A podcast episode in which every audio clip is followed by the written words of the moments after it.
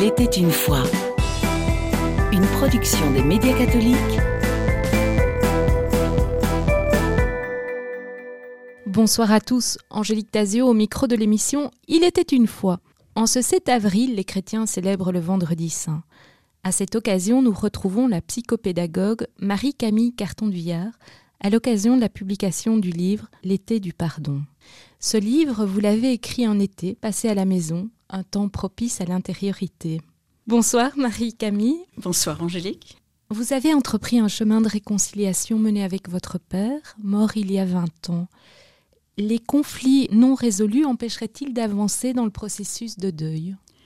Euh, je pense qu'on peut avancer dans un processus de deuil, mais s'il y a un pardon qui n'est pas donné, qui n'est pas échangé, alors il y a un obstacle, un arrêt, on peut le contourner, mais euh, je pense qu'il est fondamental de prendre à bras le corps la question du, pardon, oui. Donc l'été dernier a été propice hein, à, ce temps de, maturation et d'intériorité, puisque vous avez pris le temps de, réfléchir? Oui, alors il se fait qu'au début de l'été, euh, alors que d'habitude on a toujours beaucoup de projets, mon mari et moi, eh bien on était obligé de rester à la maison puisqu'il avait eu un, accident et donc euh, ça, on voyait qu'on avait trois mois d'été à la maison et je me suis demandé ce que j'allais faire. Et puisqu'il y avait cette question qui restait toujours, je me suis dit, euh, voilà, je vais l'aborder, mais euh, sans savoir du tout comment j'allais l'aborder, comment faire. C'était vraiment un point d'interrogation complet pour commencer. D'autant plus que votre père n'est plus physiquement présent, hein. donc toute cette démarche a été menée sans, sa présence physique à vos côtés. Oui, c'est-à-dire que la question de départ, elle était quand même assez précise. C'était comment peut-on pardonner à quelqu'un qui est déjà mort? Si on a quelque chose contre lui ou si, autre aspect de la question, comment peut-on se faire pardonner et savoir qu'on est pardonné par une personne qui est décédée Et donc, euh, comment euh, répondre à cette question? Ça, au point de départ, je me suis, je me suis demandé. Donc la réconciliation avec votre père a eu lieu en silence, en quelque sorte, hein, sans, mettre au départ de mots dessus. Vous lui donniez votre pardon, mais sans savoir ce qu'il recouvrait exactement. Oui, parce que dans la famille, euh, le pardon, c'est quelque chose qui se négocie pas, on pardonne. Mais on s'aperçoit parfois, au bout d'un certain temps, qu'on a dit oui, je te pardonne, mais il reste du ressentiment dans, le fond. Et moi, c'est au ressentiment que je me suis, euh, je dire, je me suis attaquée. Je ne sais pas si c'était ça, mais euh, je me suis dit, ce ressentiment, il faut le faire tomber. comment? Voilà, c'était toujours la question. Donc, euh, oui, pour finir, j'ai trouvé une méthode et, et voilà, et je m'y suis mise. Voilà, alors une méthode originale, hein, puisque vous allez écrire des lettres à votre père, 12 lettres précisément. C'est ça. Comme quoi il est toujours possible, quel que soit son âge, d'entreprendre cette démarche. Elle n'est pas liée euh, à un temps euh, bien défini de, la chronologie de chacun. Sans doute que, sans doute que non, puisque c'est effectivement ce qui s'est passé. Mais si mon mari n'était pas, avait pas été euh, immobilisé à la maison pendant trois mois, je, n'aurais pas abordé cette question et je pense que j'aurais continué à très bien vivre, donc ou à vivre comme je vivais jusqu'ici. Donc pour moi, ce livre, c'est le livre des surprises. Il y a énormément de surprises euh, qui se sont voilà, qui se sont résolues. Et dans votre livre, vous écrivez que les petits enfants vous observent pour comprendre le monde et de, donc quelque part que, que le fait de recevoir un pardon ou de le donner, il n'a pas seulement une influence pour vous, mais il l'a aussi pour l'entourage qui cherche parfois à comprendre. Oui, j'ai toujours pensé aussi, enfin avec beaucoup de, psychologues, que quand quelqu'un fait un travail dans, une famille ou dans un groupe, en général, ça sert pour tous les autres membres de, la famille. Il y en a un qui bouge et tout le monde bouge, sans forcément le savoir. Donc, euh, moi, je me dis tout ce que j'ai pu résoudre, personnellement, eh bien, c'est bon pour mes enfants et mes petits-enfants. Alors vous avez grandi dans une famille nombreuse et, vous êtes entouré de, cousins et de cousines. Hein. Et vous soulignez dans, votre livre qu'il y a autant, et là je vous cite, il y a autant de visages de père qu'il y a d'enfants.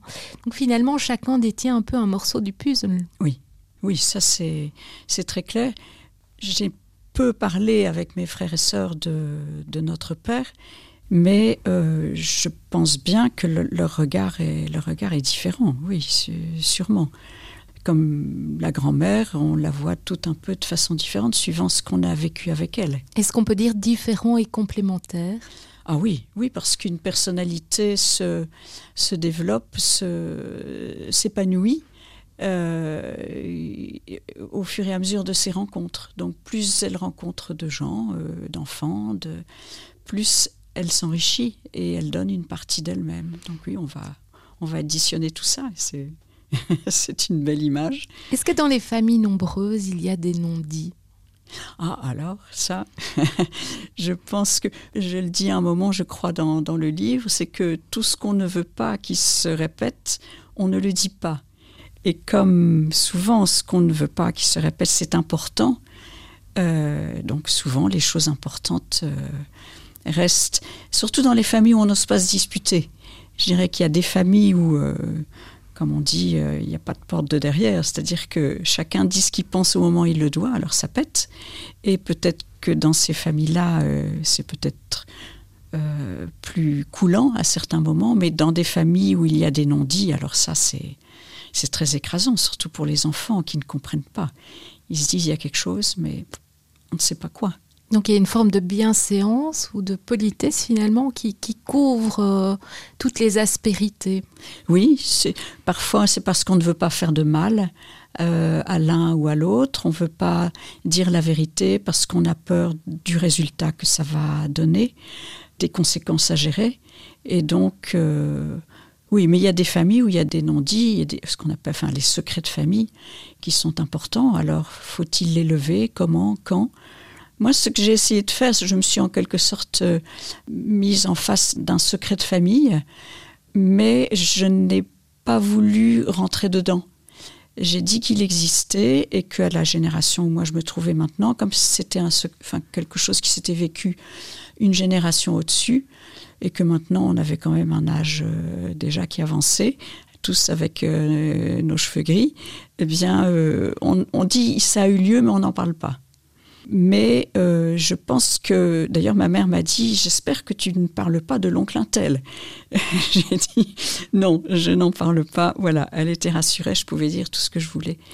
Mais c'est vrai que ce, entrer et raconter l'histoire d'une famille, c'est toujours fort délicat, parce qu'il faut que ça serve à approfondir les pardons et non pas à ressusciter les querelles. Et je tenais beaucoup à, ce que les pardons s'apaisent parce que, euh, voilà, pour moi, c'est le travail d'une vie aussi, et dans, mon travail professionnel aussi. Alors même l'addiction peut ne pas être euh, citée nommément. Hein. On, utilise des paraphrases, on, on, ne la nomme pas en tant que telle. Euh, oui, il y a des mots qui font peur. Hein. Que ce soit d'un point de vue économique, on n'aime pas dire qu'un tel a, fait des mauvaises affaires, donc on va le formuler autrement.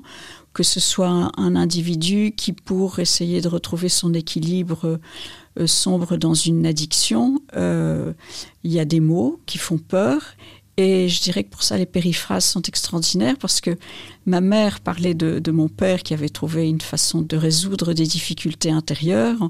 Elle disait Il s'est perdu dans les vignes du Seigneur. Alors nous, euh, ben voilà, au fil du temps, on avait compris, mais je me souviens qu'un jour j'ai utilisé le mot, le mot réel qu'il y avait derrière, et j'ai bien vu que j'ai bien senti que ça ne, plaisait pas. Et voilà, les vignes du Seigneur sont restées, mais mon père en est sorti, donc euh, c'était l'essentiel. Marie-Camille Carton, vous soulignez le, poison justement des non-dits familiaux, et pourtant, et pourtant, on ne peut pas tout dire aux enfants. Comment expliquer cela? Je crois que vis-à-vis des enfants, et pour ça c'est extraordinaire, euh, il faut utiliser des images, il faut dire la vérité. Pour moi, ça a été la conclusion principale de, de, toute cette histoire, de toutes ces lettres que j'ai écrites, c'est que euh, il me semblait que la fin, je réalisais que la vérité m'avait pas été dite à un moment de ma vie.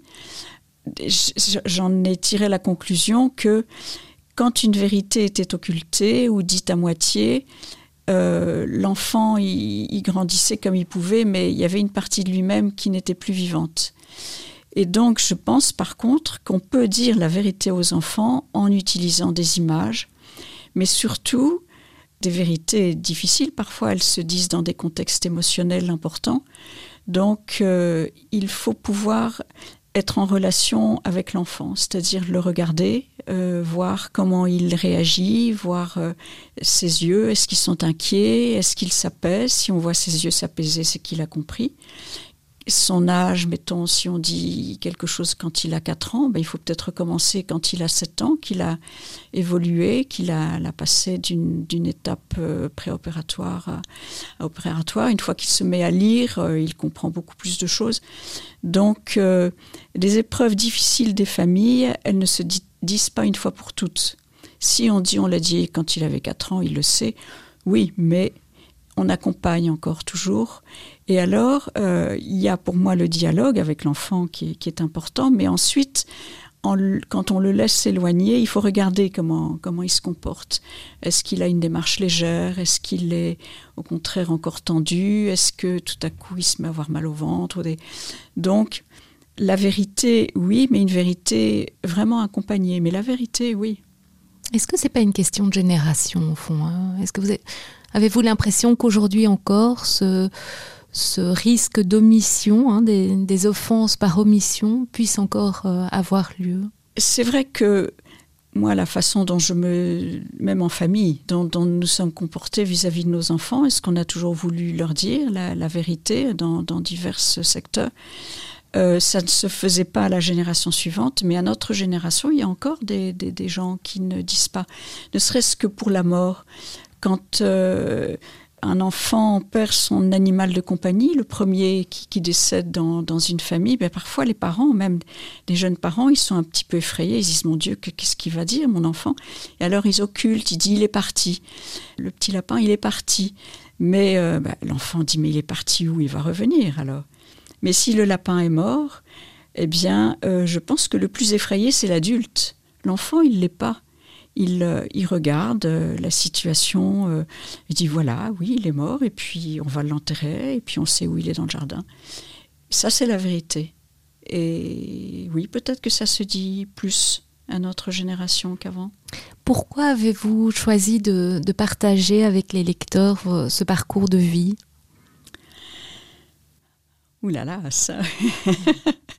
Mais d'abord, je, je pense que si. Je crois que j'ai voulu le partager parce que ça fait très longtemps que tout cela tourne dans ma tête. Et comme euh, d'une certaine façon, euh, quand j'étais au début de l'âge adulte, j'avais envie de raconter dans, dans, ma famille comment je voyais ce qui s'y vivait. Et je sentais bien que je dérangeais parce que ça, ça, faisait tâche parfois. Enfin, c'était. Et donc, je suis partie. Mais j'ai quitté mon milieu. je me suis mariée, dans, comme je dis, dans le pays d'à côté. Seulement, dans ma tête, ça tournait toujours. C'est-à-dire, je me disais, mais qui, va un jour entendre ça? Ma façon de, de voir les choses. Et comme j'ai toujours écrit un journal intime euh, que je déchirais à chaque fois que je l'avais terminé, quand j'en commençais un nouveau, euh, donc je n'en ai gardé aucun. Mais ici, c'est en quelque sorte la synthèse, une synthèse, c'est-à-dire j'ai eu bien le temps d'analyser, mais j'ai dit l'essentiel. Et j'ai pris la formule des lettres parce que je trouvais que c'était plus léger.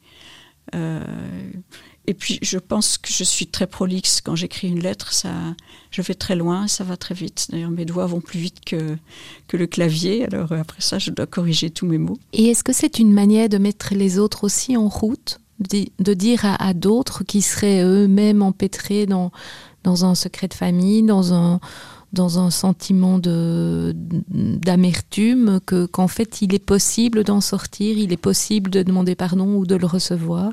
Oui, ça c'était c'est presque pour ça que euh, j'ai accepté de publier ce livre parce qu'écrire c'est une chose, mais faire connaître à d'autres ce que l'on vit dans le fond, ben, c'est parfois inconfortable. Enfin, moi, je ne me sens pas toujours à l'aise avec ce que j'ai écrit, même si on me dit que c'est intéressant.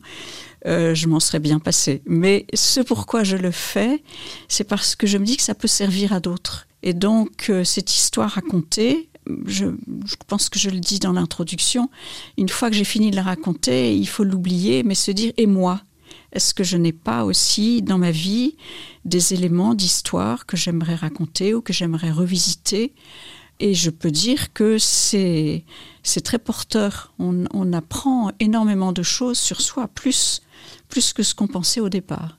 Pour moi, c'était une, véritable surprise et surtout alors l'apaisement. Enfin, on dit oui, un livre, ça c'est comme une thérapie. Moi, je n'aime pas trop de faire lire mes thérapies à d'autres personnes, donc je pense qu'une thérapie c'est quand même autre chose.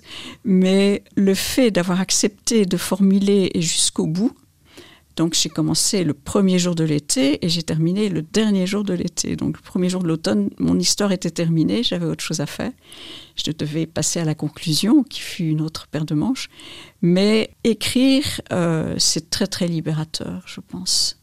Alors justement, le choix des dates, hein, il y a, dans vos douze lettres, euh, il y a des dates qui sont vraiment symboliques, comme des anniversaires de mariage, de mort, de naissance.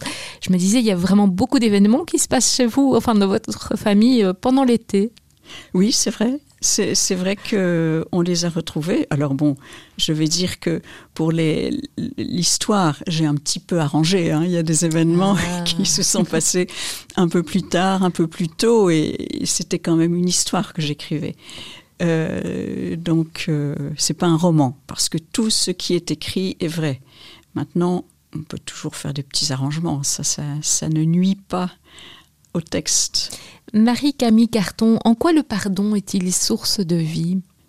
Pardon, pas, pardonner, c'est un don, c'est un don. Et le don, tout, tout ce qui n'est pas donné est perdu. Euh, donc pour moi, euh, euh, un peu à la fois dans, dans, dans le travail d'écoute de, de, personnes endeuillées que j'ai fait, je me suis aperçue que c'était le plus important. Mais alors je sais qu'il existe des tas de livres sur le pardon avec des tas de méthodes, mais moi j'avais du mal à rentrer là-dedans.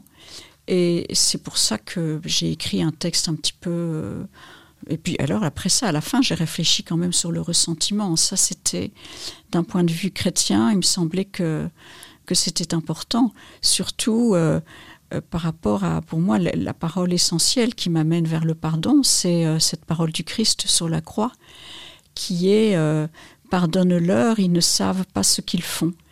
Et moi, cette parole m'a toujours frappée parce que on dit toujours aux gens il faut pardonner. Mais le Christ, il n'a pas dit aux gens qui étaient là au bas de la croix, euh, qui, l'avaient mis dessus, il n'a pas dit je vous pardonne. Non, il s'est adressé à son Père et il a, il dit Père, pardonne-leur. C'est-à-dire, enfin, j'imagine que le Christ devait être dans un tel état de d'incompréhension. Il était fils avant tout.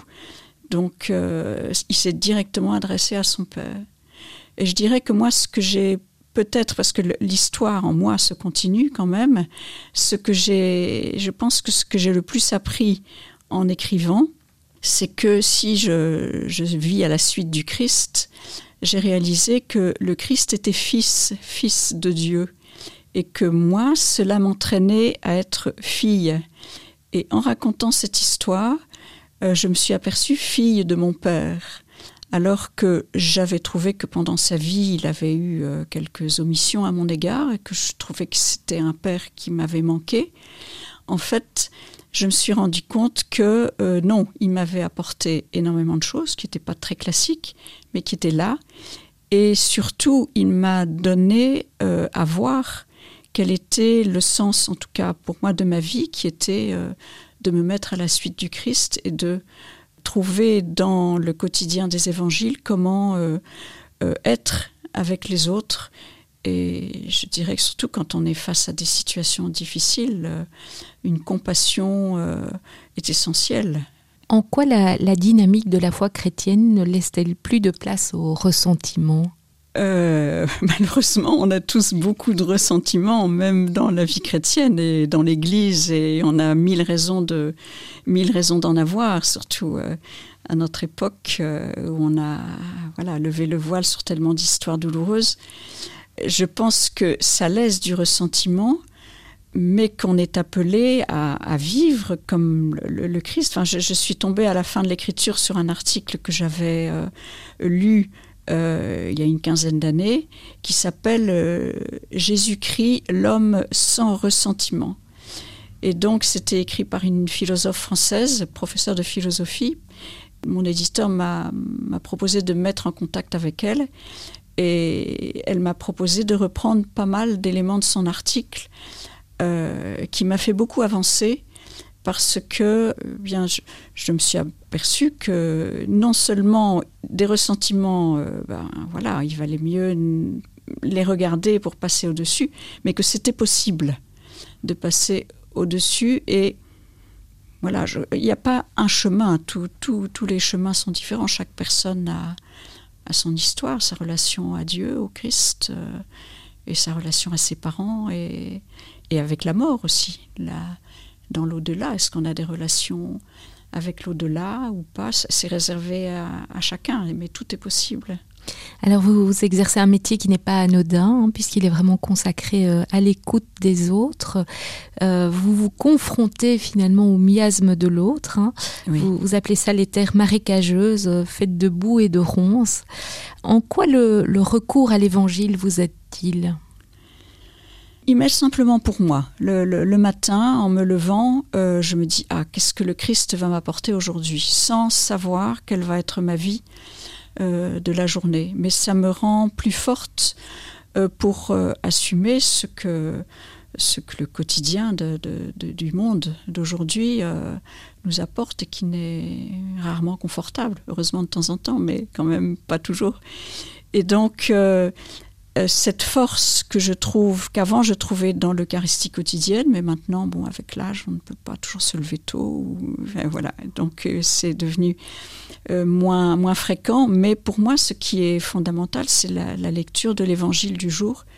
Et d'ailleurs, avec euh, mon mari, chaque matin, on, le lit ensemble au petit déjeuner avec euh, le bon café. C'est, disons que c'est nos forces la journée. C'est parfois conflictuel puisqu'on ne voit pas toujours la même chose dans, dans l'évangile, mais c'est très enrichissant. Et ensuite, une fois riche de tout ça, eh bien, je pense que je suis plus à même d'écouter. Et je, suis alors plus, puisque moi je me suis écoutée bien avant, je suis dans, dans, la compassion de l'autre. Et, alors, euh, bah oui, c'est cette parole de Job avec laquelle je, je conclus, qui dit, euh, Job qui dit à ses amis, euh, écoutez-moi et vous me consolerez. Comment définiriez-vous la compassion? C'est un mot dans lequel il y a passion et comme être en passion avec, mais être vraiment dans le... Quand quelqu'un parle de, ses profondeurs douloureuses, eh bien, c'est descendre avec lui dans ses profondeurs douloureuses. Et parfois, ça va très au fond. Mais moi, je n'ai plus peur de descendre au fond parce que je sais que toujours on remonte. Et je sais que, en tout cas, moi, je vais remonter. Et donc, comme la compassion a permis une entente entre deux personnes, eh bien ensemble on remonte. Et donc euh, voilà, c'est ça que me sert la compassion. D'une blessure peut-il donc naître quelque chose de bon? Ben oui, j'allais dire malheureusement et heureusement, on se passerait bien de la blessure, mais une fois qu'elle est là, eh bien, euh, enfin moi j'ai appris depuis tout enfant à faire. Euh, on dit contre mauvaise fortune bon cœur, ou bien au contraire, dans la douleur, il y a de quoi vivre. Le Christ, c'est quand même ça qui l'a fait arriver à nous. Hein.